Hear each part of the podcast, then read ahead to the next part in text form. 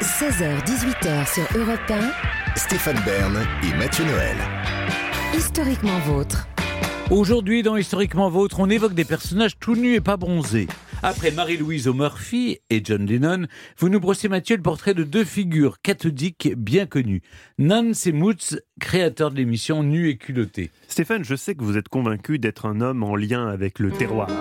Quelqu'un de nature, qui aime le contact humain, quelqu'un de proche des gens. Vous le dites d'ailleurs avec une certaine fierté. Je connais mes paysans. Et je vous dis bravo C'est déjà formidable quand on est imposé à 45% de connaître ses métayers et tous ces gens qui travaillent sur vos terres. Mais je suis au regret de vous annoncer qu'il y a des gens de télé qui sont encore plus proches des gens, encore plus simples que vous, Stéphane. Je vous présente Nance et Moots, qui, contrairement à ce que vous pensiez, ce ne sont pas une marque de biscuits concurrente de Ben Nuts, mais deux garçons formidables qui font de la télé, mais différemment, c'est-à-dire à poil, et qui se définissent comme prenez une grande aspiration, des baroudeurs éthiques.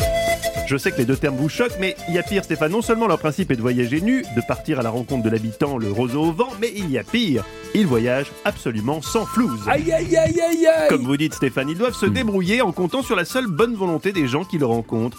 Au début de chaque aventure, ils n'ont donc ni argent, ni vêtements, ni moyens de locomotion, ni réservation dans les hôtels de la chaîne Relais et Château, ni la moindre réservation au restaurant gastronomique. On dirait une torture de Guantanamo? Il y a de ça, David. Le seul truc qu'ils prennent avec eux, trois mini-caméras discrètes et roule ma poule. L'idée est donc de se vêtir, de se nourrir et de se loger en comptant sur la générosité des gens et le troc.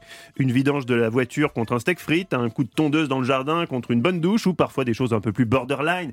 Euh, euh, Moots témoigne. Évidemment, parfois on tombe sur des pervers. Une fois dans le Perche, un type qui nous hébergeait, Non, non, un type qui nous non, hébergeait non. nous a réveillés en pleine nuit pour nous proposer de manger des bananes. Épluche là doucement et regarde. Oui, chaque- chacun de leur voyage. Là, c'est vraiment. Ah si. Là, c'est faux. Ils ont témoigné, c'était peut-être pas vous, mais c'était dans le Perche. Et le type avait une voix qui vous ressemble. Moi, c'est tout ce que je dis. hein, Euh, c'est tout moi, ce que je dis. Franchement, je les ai jamais Vous vus. avez jamais croisé? Ils, ont jamais toqué à Jamais. Chiron-Gardet On n'a jamais Ah, taqué à ma porte. Toquer à la porte de Stéphane, vous serez bien reçu. Chacun de leurs voyages a un but un peu rigolo, réussir à prendre le thé chez un lord anglais, voir une aurore boréale en Islande, voler en montgolfière ou rencontrer Céline Dion. Précision que Nu et culotté reste un programme familial et que très rapidement dans l'aventure, nos deux amis se couvrent les parties intimes. Il faut dire qu'un rien les habille. Au pire, on met un bout de buisson ou une bâche, explique Nance. L'histoire démarre un matin de juillet 2010. Seul sur le sable, Alors, les yeux Sur le sable, je sais pas, mais les yeux dans l'eau, oui, puisque Nantes et Moots sont face à la Drôme, dans laquelle ils décident de plonger tout nus. Leur but, une fois dans l'eau, arriver à Paris en décapotable rouge pour sortir en boîte de nuit en costard-cravate. On voulait relier les deux extrêmes, l'homme sauvage et l'homme moderne. Ils tirent de cette première expérience initiatique au voyage cul nu un petit film amateur qu'ils envoient, sans trop y croire, à une boîte de prod, qui, contre toute attente, adore et leur demande un format de 52 minutes sur ce même concept. Deux ans plus tard, France 5 diffuse le premier numéro de Nu et culotté. Alors Nantes, c'est le brun. Il s'appelle en fait Nantes Thomasé. Il a grandi dans une famille aimante, dans un hameau de 20 habitants situé sur les hauteurs de Grenoble, où il développe son goût pour la nature. Après l'incendie de sa maison à l'âge de 6 ans et la perte de sa sœur à l'âge de 15 ans, Nantes devient un inconditionnel de l'humain, de l'authenticité. Il se forge cette conviction qui ne le quittera jamais. Le vrai bonheur est non matériel. Non, respectez, les, respectez les- les- les idées des gens. Après avoir opté pour la section sport-nature euh, du lycée, il intègre l'Institut national des sciences appliquées, où il rencontre Moots, le blond tout nu. Il décroche un diplôme d'ingénieur et s'envole, oui, aux Amériques.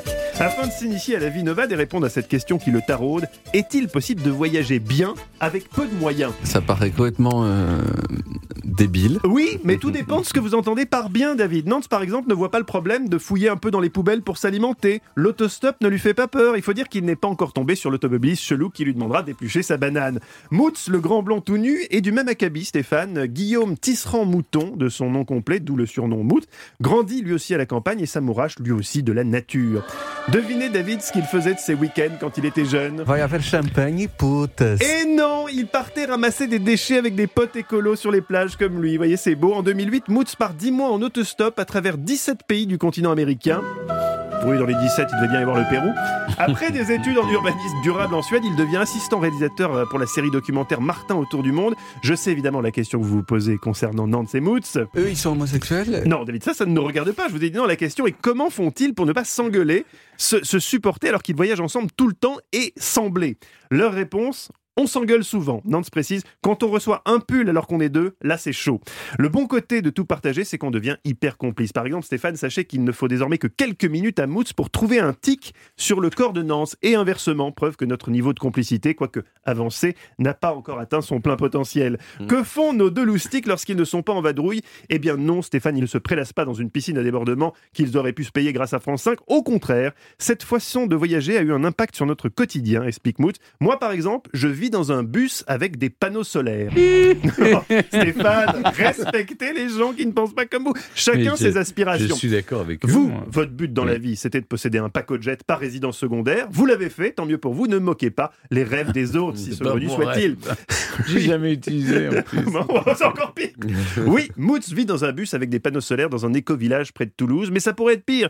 Il pourrait avoir une éolienne dans son jardin. Heureusement, tout le monde n'est pas aussi buté que vous, Stéphane. Vous savez ce qu'ont ramené Nantes et Moots de tout leur voyage cul nu Le paludisme et la dysenterie. Non, la foi en l'être humain. Sur 550 nuits passées sur la route, improvisées, Nantes et Moots n'ont dormi que 10 fois à la belle étoile, preuve que l'humanité, si on décompte Stéphane Bern, a bon fond.